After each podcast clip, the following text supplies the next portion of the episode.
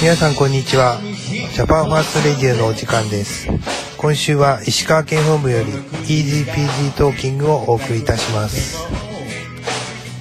この番組は日本第一党北信越の提供でお送りいたします。はい、皆様改めましてこんにちは。石川県本部浦川です。よろしくお願いいたします。で、えっ、と、まあ、世の中いろんなことが起きてるわけですけども、まあ、アメリカではトランプ政権からバイデン政権へ政権が移行するだとかね、あのーあと、朝鮮の方ですね。朝鮮の方でもなんかまた慰安婦の問題で騒いでるみたいですけども、まああれはまあ病気なので一生治りませんので、まあほっときましょう。まあ安倍晋三がいらんことしてくれたおかげで、まあこじれてるみたいですけども、まあほっときましょう。あまり気にしてもしょうがないので。はい、また始まりました。はい、最低。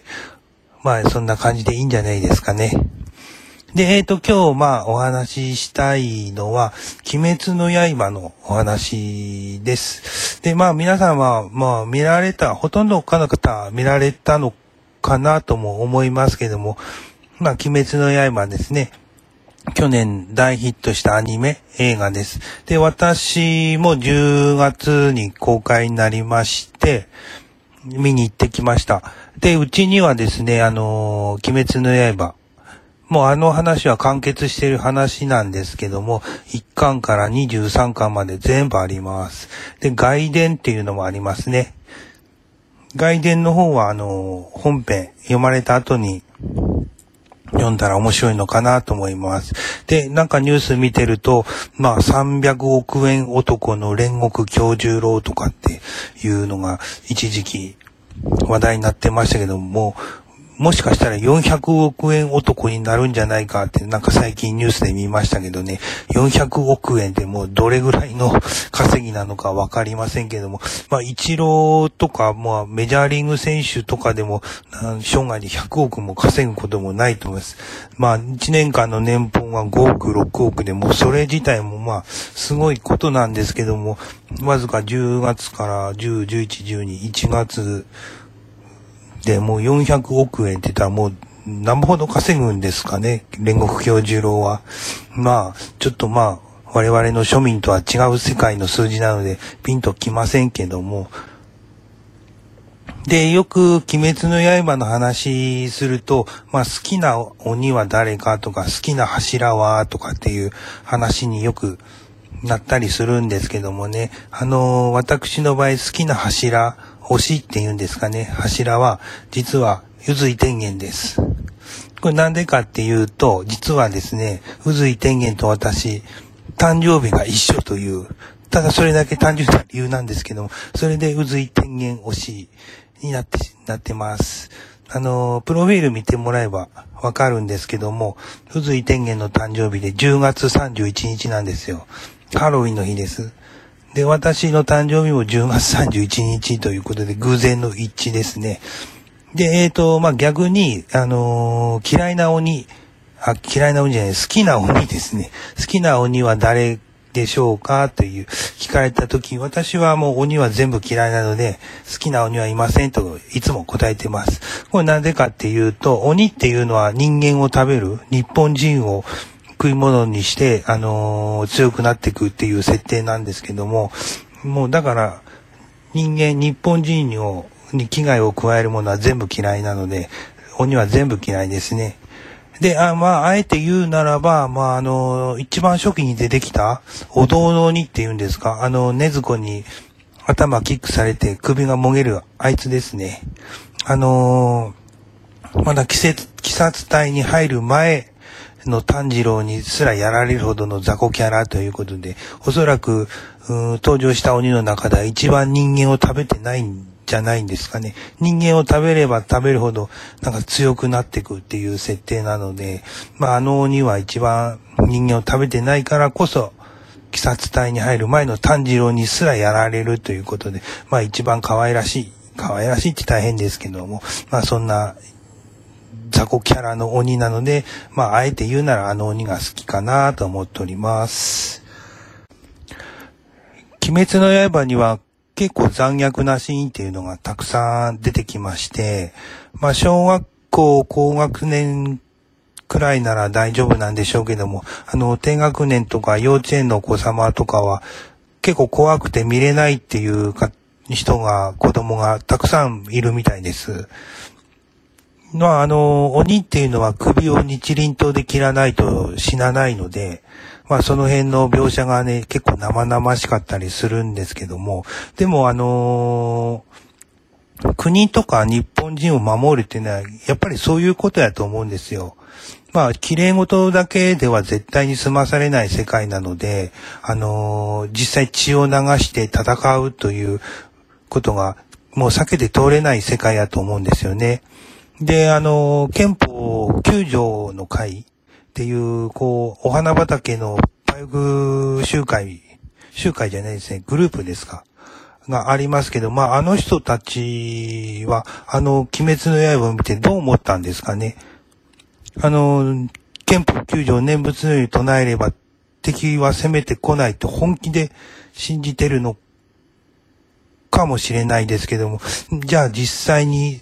シナや朝鮮が日本へ攻めてきた時にどうするのかという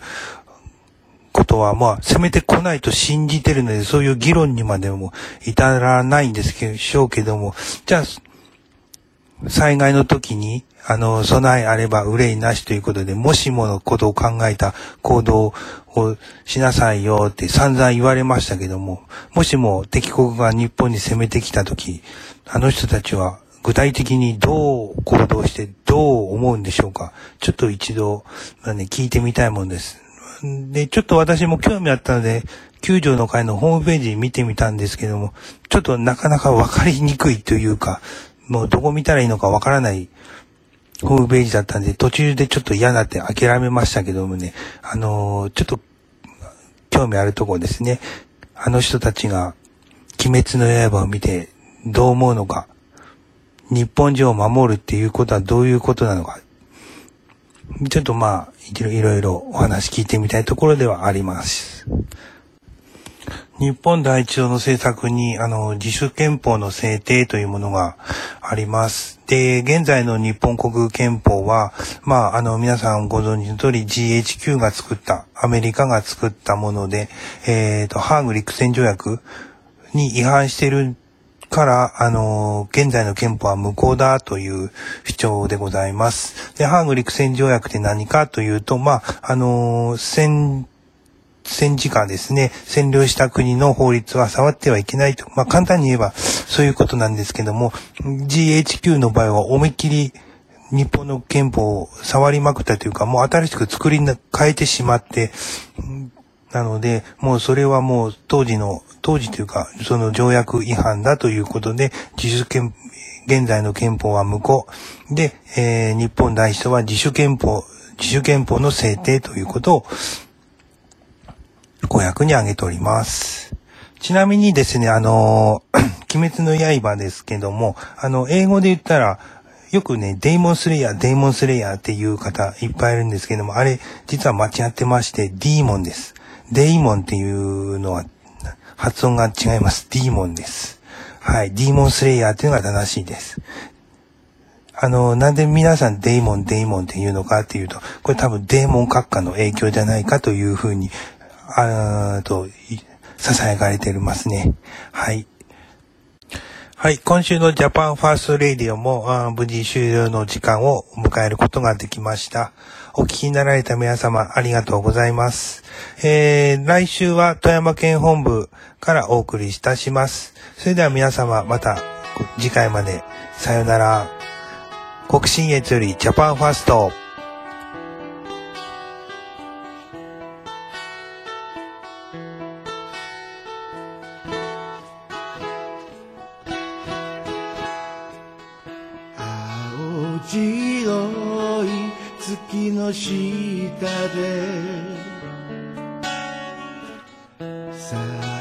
この宴が始まる。剣を持つ手を今は合わせて未来の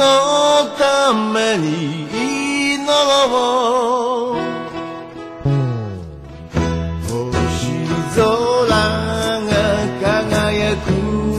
中で生まれては消えゆくものよ。僕らの進む道なき道を照らす光を探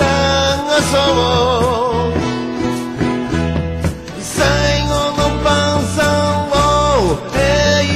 と共に。